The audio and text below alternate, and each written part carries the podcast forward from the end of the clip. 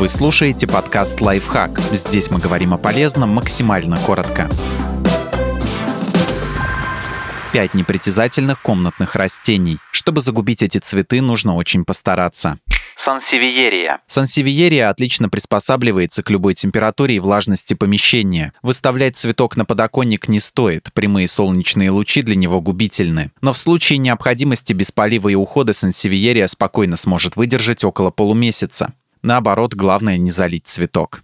Эпипремнум золотистый. Растет эпипремнум очень быстро, за год может вытянуться больше, чем на метр. Испортить его при этом практически невозможно. Если вы совсем забыли о поливе и листья стали желтыми, начали вянуть и опадать, то реанимировать цветок удастся буквально за день. Драцена окаймленная. Самая неприхотливая и стильная из драцен. За это ее любят выращивать не только в квартирах, но и в офисах. Для такой красоты многого не нужно. Частые опрыскивания, умеренный полив и побольше рассеянного света. Под палящее солнце выставлять драцену не стоит, но в тени она будет расти медленнее. Если за цветком не следить, он подаст вам сигнал пятнышками на листьях.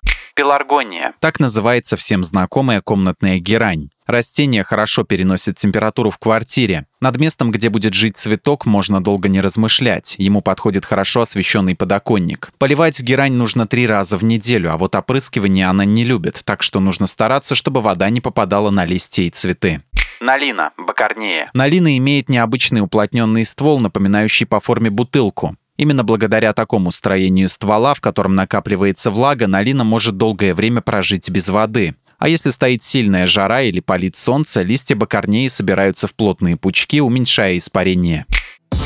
Подписывайтесь на подкаст «Лайфхак» на всех удобных платформах. Ставьте ему лайки и звездочки, оставляйте комментарии. Услышимся!